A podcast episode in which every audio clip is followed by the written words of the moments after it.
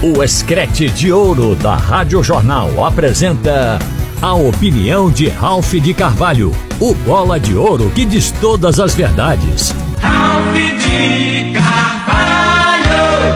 Minha gente, treinador bom é disputado no mercado. Tiago Carpini, que levou o Juventude à primeira divisão, é hoje disputado no mercado pelo trabalho que ele fez. As equipes grandes passaram a ficar de olho, porque ele não levou o Juventude à primeira divisão por acaso. Não foi um vento de cauda, foi um trabalho estruturado, pensado e bem realizado. O Juventude fez uma campanha linear muito boa e na reta final da Série B o time engrenou até entrar no G4, onde ficou e hoje o Juventude é um time de primeira divisão. Isto fez com que o Carpini se tornasse notado por todos os clubes. E o primeiro grande clube que caiu da Série A para a Série B, o Santos, correu para contratá-lo. Se disse que o Santos fez uma proposta tida como irrecusável, porque botou muito dinheiro em cima do Thiago Carpini. Todo mundo já estava alardeando que Carpini iria dirigir o Santos. Embora o Juventude, com quem ele tem contrato, seja um time de Série A, mas a camisa do Santos é muito mais visível, é um time de consagração mundial, é um time de Pelé. Então, para ele poderia ser bom, só que até agora ele não assinou. Ele deu uma parada para pensar e deve ter pensado. O Santos é um clube instável para treinador. Nos últimos dois anos, dispensou nove treinadores. Eu acho que ele pensou nisso. Enquanto ele estava pensando, o Cruzeiro de Belo Horizonte, que tinha feito uma proposta a Fernando Gago para ir para lá, para Minas Gerais, o Fernando Gago está demorando a responder, o Cruzeiro mudou de ideia e fez também um convite a Tiago Carpini. O Tiago Carpini está sendo esperado hoje em Belo Horizonte, pelo que se diz lá em BH, justamente para conversar com a direção do Cruzeiro e firmar contrato com a equipe mineira. Provavelmente ele vai dirigir o Cruzeiro no ano que vem. Observem como um treinador bom é disputado por grandes equipes. Agora, tem um porém. Ele ainda tem contrato com o Juventude que, sabendo que esse treinador seria por demais procurado, mesmo que não tivesse o time subido para a Série A, aí tratou de renovar o contrato dele lá atrás, no mês de setembro, e renovou até dezembro de 24. E neste contrato consta uma multa rescisória. E o presidente do Juventude acabou de declarar que não abre mão de receber a multa de um milhão de reais de quem quer levar o Carpini. O próprio Juventude já está procurando treinador no mercado porque sabe que não dá mais, que o treinador vai acabar mesmo indo para uma das grandes equipes do futebol brasileiro. Mas olha, ainda bem que aqui em Pernambuco todos estão felizes com os treinadores que têm, pelo menos por enquanto. O Mariano Sosso no esporte Alain Al no Náutico e Itamachule no Santa Cruz.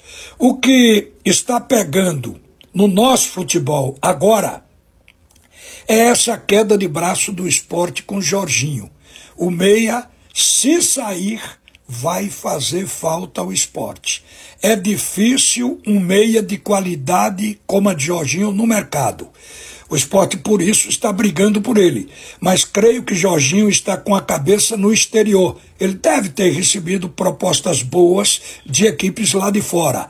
O caso Jorginho, segundo o vice-presidente jurídico, doutor Rodrigo Guedes, vai ser acionado agora na justiça, porque o esporte também quer uma indenização. O jogador ele tem um contrato com cláusula automática de renovação. Embora o esporte precise da assinatura dele para um novo contrato, obviamente ele já tem uma contratação automática prevista. E é isso que dá direito ao esporte pedir indenização, porque contava com ele para o próximo ano.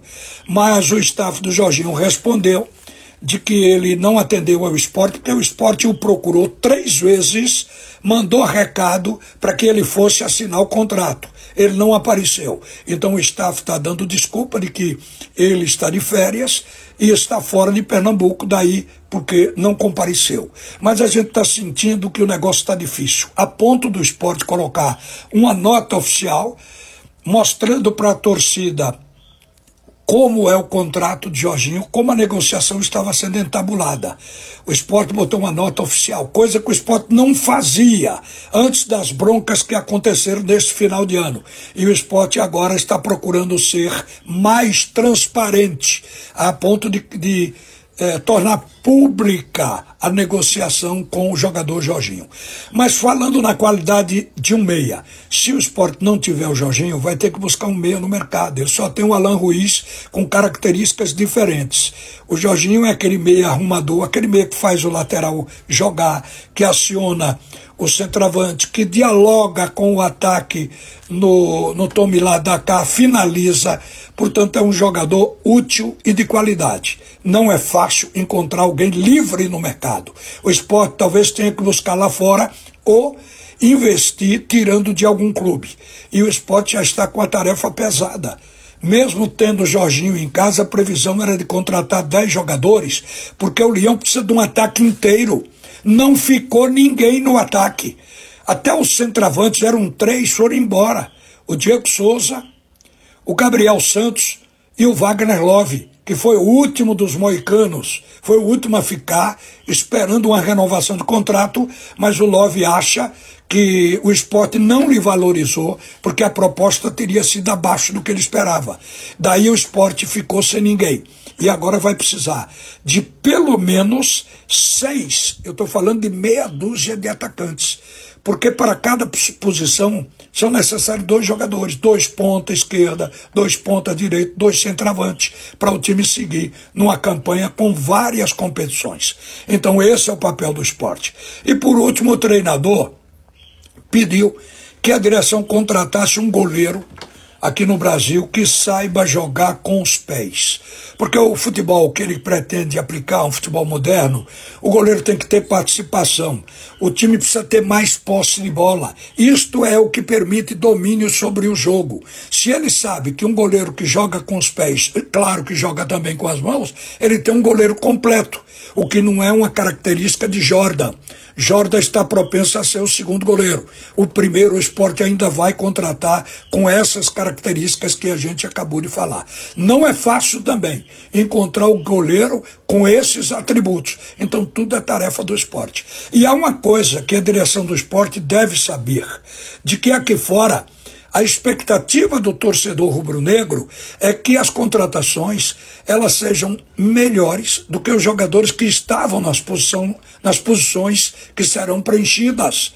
Então tem que trazer ponta melhor do que Edinho, do que La Bandeira, tem que trazer ponta esquerda melhor do que o Peglo, tem que trazer centroavante no nível de um Wagner Love para cima, não é fácil e é caro. É muito difícil hoje se ter barato um jogador em determinadas posições pela escassez do mercado. Mas é a tarefa do Leão e todos têm que se preparar, porque tudo vai começar no dia 10 de janeiro, que é a data início do campeonato. Sport joga no dia 13, Náutico joga no dia 14, mas Santa Cruz joga dia 10 no estadual e joga dia 7 pela seletiva da Copa do Nordeste. Por isso é que eu falei ontem aqui que podia mudar o jogo do Santa Cruz para o dia 13 ou 14, para que ele tenha uma folga para jogar, voltar e ter o time descansado para estrear, porque senão vai matar o Santa. O Santa é um time que tem preparação física de menos de um mês e que, nesse caso, irá jogar duas partidas com menos de três dias. E pode ser demais para uma equipe que está começando o trabalho agora. Uma boa tarde, minha gente. Você ouviu a opinião de Ralph de Carvalho, o bola de ouro que diz todas as verdades.